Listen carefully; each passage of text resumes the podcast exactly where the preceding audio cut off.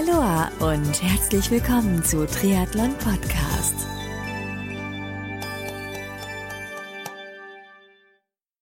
Aloha und herzlich willkommen zu einer neuen Ausgabe von Triathlon Podcast. Heute mit einer Best Tipps Folge zusammen mit dem Ironman Weltmeister 2005 Faris Al-Sultan.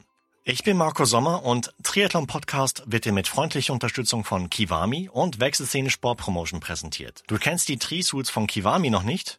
Wird's aber Zeit. Denn getreu dem Motto Sehen, Fühlen, Fachsimpeln und Anprobieren kannst du dir bei den Kiwami Stützpunkthändlern die Tri-Suits anprobieren und am besten gleich kaufen. Die Adressen der Kiwami Stützpunkthändler findest du unter www.kiwami-deutschland.de. Das Team von Wechselszene Sport Promotion organisiert Top-Sport-Events in Deutschland, zum Beispiel den Chiemsee Triathlon. Mehr Infos zu ihren Sportevents findest du auf ihrer Website wechselszene.com. Faris Al-Sultan gibt in dieser Folge seine Best-Tipps zum Beispiel zum Thema Ernährung im Ausdauersport, welches Training überhaupt keinen Sinn macht, sinnvolle Schlüsseleinheiten für Langdistanz-Triathleten und noch weitere Tipps. Viel Spaß dabei!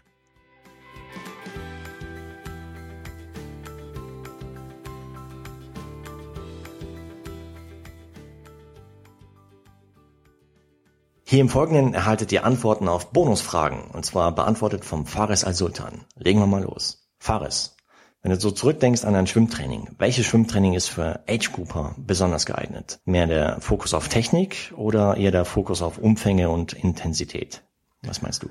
Pauschal ist das jetzt natürlich schwierig, äh, eine Antwort zu geben, denn es kommt natürlich darauf an, was für eine Art von Age-Grupper man vor sich hat. Ein 45-Jähriger, der gerade erst Kraulschwimmen gelernt hat, für den ist das A und O Technik, denn also sonst wird er einfach absaufen.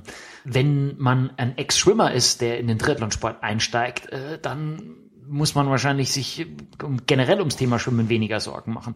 Also pauschal ist schwierig, aber für die meisten Altersklassenathleten, mit denen ich auch so im Rahmen meiner Karriere zu tun hatte, und äh, ähm, ist einfach die Technik das Wichtigste. Aber Techniktraining dann auch mit Pedals gleich oder sollte man Pedals erst dann machen, wenn die Technik auch wirklich passt? Mit Pedals trainiert man keine Technik. Mit nee. Pedals wird die Technik eigentlich eher schlechter.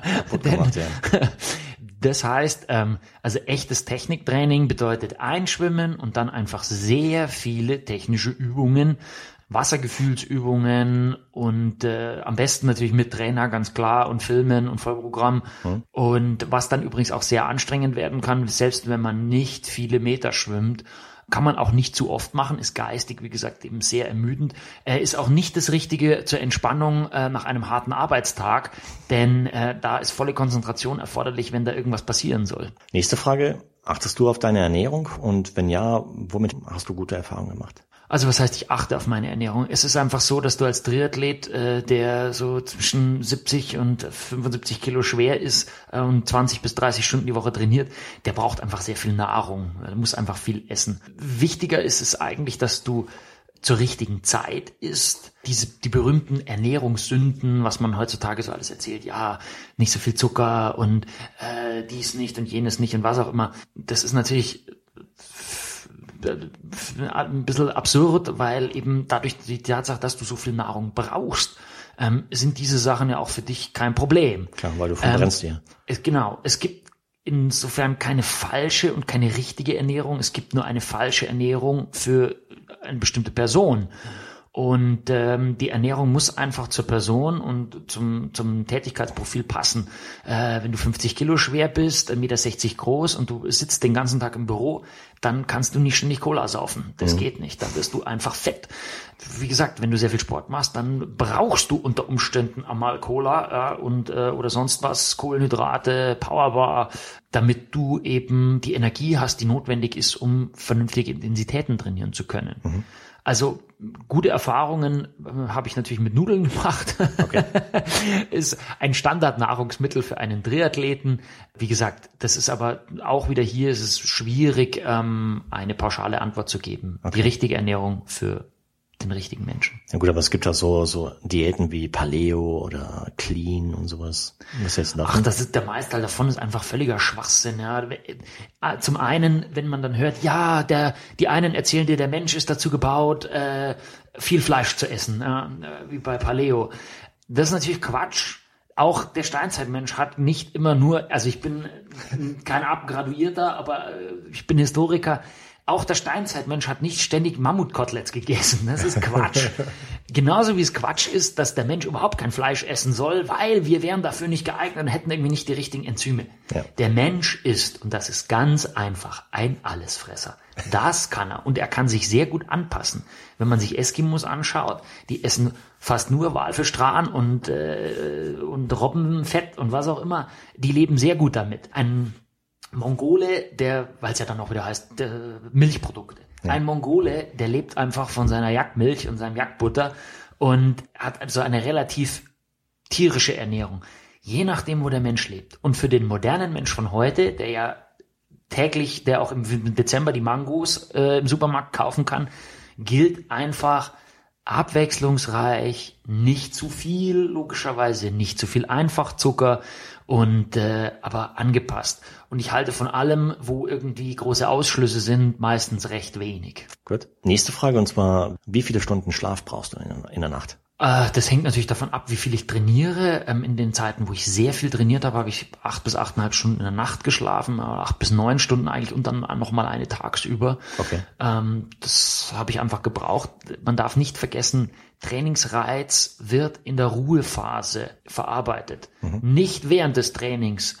Und wenn es sowohl mikrozyklisch, also am Tag, als auch meso- oder makrozyklisch keine Ruhephasen gibt, dann gibt es auch keine Verarbeitung vom Trainingsreiz. Wie wichtig ist ein Trainer für den sportlichen Erfolg? Oder reicht auch ein Trainingsplan aus dem Netz, sage ich mal, für die Altersklassenathleten? Also das kommt sehr darauf an, was ich erreichen möchte und wo meine Defizite liegen.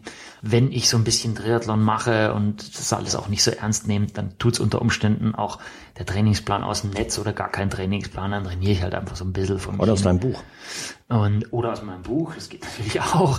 Ähm, Wenn ich sehr große technische Defizite habe in einer Disziplin, dann ist es unter Umständen schon sinnvoll, sich einen Trainer zu besorgen. Wenn auch sehr viele Einschränkungen vorliegen und ich trotzdem sehr effizient trainieren möchte, dann kann ein Trainer sehr hilfreich sein. Also das kommt einfach auch hier wieder darauf an, was habe ich und was möchte ich. Und je komplexer die Zusammenhänge werden, desto wichtiger ist eigentlich, dass es jemand sozusagen macht und individualisiert. Das ist ja das große Geheimnis. Aber wie gesagt, wenn man einfach nur ein bisschen Freude am Sport haben kann und sich so ein bisschen vorbereitet und was weiß ich, dann tut's ja wirklich auch der Trainingsplan aus dem Netz. Und welche Art von Training macht, äh, basierend auf deiner Erfahrung, gar keinen Sinn? Es gibt so viele Sachen, die völlig sinnlos sind. Eines der sinnlosesten Dinge, die es gibt, ist zum Beispiel mit Handeln zum Joggen gehen. Das ist völlig sinnbefreit. Okay. Ja, ansonsten ist die Basis für ein, für ein Altersklassentraining ist grundsätzlich immer das Laufen. Das ist ganz klar, denn das macht am wenigsten Aufwand und ist am effizientesten. Was sind so die äh, sinnvollsten Schlüsseleinheiten, die du empfehlen kannst für, ich sag mal, ambitionierte Age-Grouper? Es kommt jetzt nur darauf an, auf welche Disziplin ich mich vorbereite. Sagen wir mal Langdistanz. Sicherlich für die Langdistanz, da gehört als Schlüsseleinheit auf jeden Fall mal ein langer Lauf mit rein. Das halte ich für essentiell. Also nicht nur einer vor dem Wettkampf am besten, sondern ein paar. Ja. Ähm, die sollten so mindestens 100 Minuten lang sein. Also das ist minimalstes Minimum bis zu, ich sag mal zwei Stunden 20. Länger braucht kein Mensch mehr rennen. Das ist einfach Quatsch. Äh, da macht man mehr kaputt, als dass man Nutzen davon hat.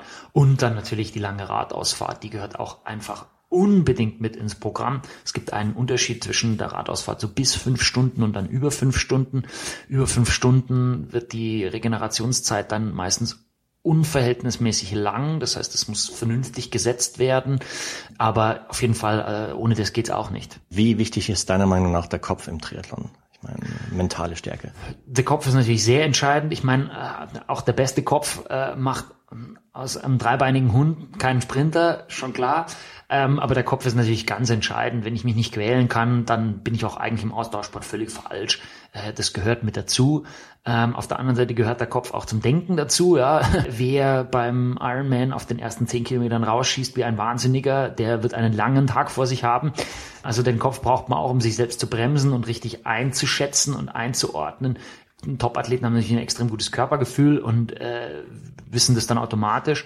Ähm, bei den Altersklassenathleten ist das oft nicht so. Und äh, aber wie gesagt, ohne Motivation geht gar nichts. Welche Best-Tipps hast du für schnelle Wechsel in T1 und T2? Also, das eine ist natürlich üben. Das andere ist einfach anschauen, was machen die Profis? Ja. Wie machen die das? Das heißt zum Beispiel beim Rad Schuhe sind eingeklickt, mit Gummi gesichert, du springst aufs Rad.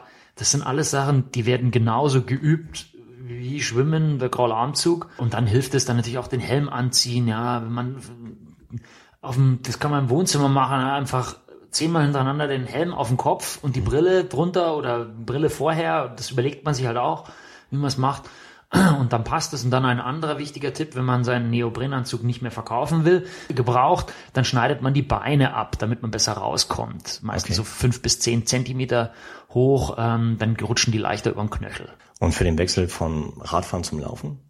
Gibt es da spezielle Tipps? Ja, auch da gilt erstmal üben. Da passiert ja dann normalerweise bekleidungstechnisch eher nicht so viel. Man zieht normalerweise Socken und Schuhe an, äh, irgendeine Kopfbedeckung auf, Startnummernband um, los geht's. Das heißt, da geht's in erster Linie darum, dass man sozusagen das in die Schuhe reinschlüpfen übt. Das kommt natürlich jetzt auch drauf an Langdistanz, Kurzdistanz, mhm. äh, mit Socken, ohne Socken. Dann gibt's Athleten, die haben früher noch äh, gerne so einen Puder benutzt, um damit die Schuhe schön trocken sind, damit man da gut reinschlupft. Das kann man natürlich auch machen. Hast du das auch genutzt? Hm, Habe ich nie gemacht. Kam auch so eigentlich immer relativ gut rein. Mhm. Äh, dann natürlich die, die äh, irgendwelche Gummischnürsenkel, mhm. ähm, damit man da nicht mehr umeinander machen muss. Gibt's jetzt, ich schätze mindestens mindestens zehn verschiedene Patente. Kann man sich aussuchen. Äh, man kann auch einen ganz normalen Haushaltsgummi einziehen oder so. Aber wie gesagt, das ist so Standard. Welchen Ratschlag hast du für die Hörer da draußen, die sich in einem Rennen befinden, in dem es mal nicht so gut läuft? Jedes Triathlon-Rennen, selbst eine kurze, selbst eine Sprintdistanz ist immer noch relativ lang. Ja. Das heißt also, es kann sich da so viel ändern wie gesagt, für den, für den Altersklassenathleten gilt ja, der Sport soll das Leben bereichern. Es ist ja, muss ja nicht immer alles tot ernst sein. Und wenn man sich mal schlecht fühlt, dann kommt man ins Ziel und jetzt kann hinterher erzählen, heute war ein Rennen.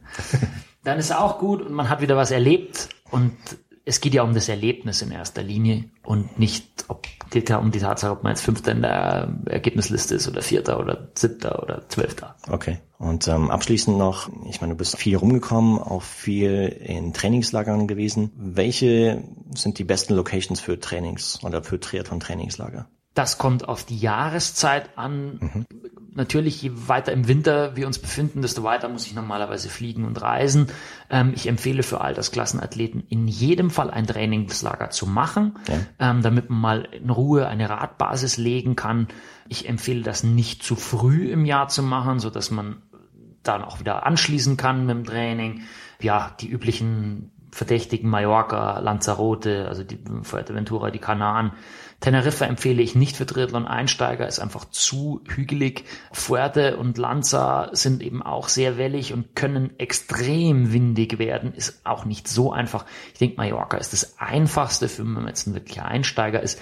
Man kann natürlich dann auch etwas exotischere Destinationen ansteuern, von Phuket in Thailand, äh, Südafrika, Stellenbosch, was ja dann eben für Winter, Dezember, Januar sehr, sehr gut ist, weil da ist bei denen Sommer, da ist es richtig heiß.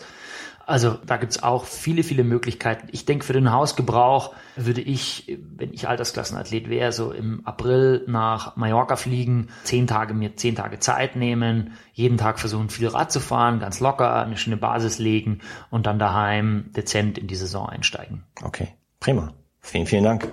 Sehr gerne. Das war die Best Tipps Ausgabe mit Fares Al Sultan. Diese Best Tipps Folge wurde dir mit freundlicher Unterstützung von Kiwami und Wechselszene Sport Promotion präsentiert. Wenn du mehr über Kiwami und ihre Trisuits erfahren willst, dann geh auf die Website www.kiwami-deutschland.de und schau bei einem der zahlreichen aufgezählten Stützpunkthändler vorbei. Und wenn du mehr über Wechselszene Sport Promotion und ihre Events erfahren möchtest, dann besuche ihre Website www.wechselszene.com. Haben dir die Best Tipps von Fares gefallen? Wenn ja, dann freue ich mich sehr über deinen Kommentar auf meiner Website Website triathlon-podcast.de, über ein Like auf Facebook und über deine Bewertung auf iTunes. Und ich freue mich natürlich auch darüber, wenn du bei der nächsten Ausgabe von Triathlon Podcast wieder mit dabei bist. Also, bis dahin, bleib sportlich, dein Marco.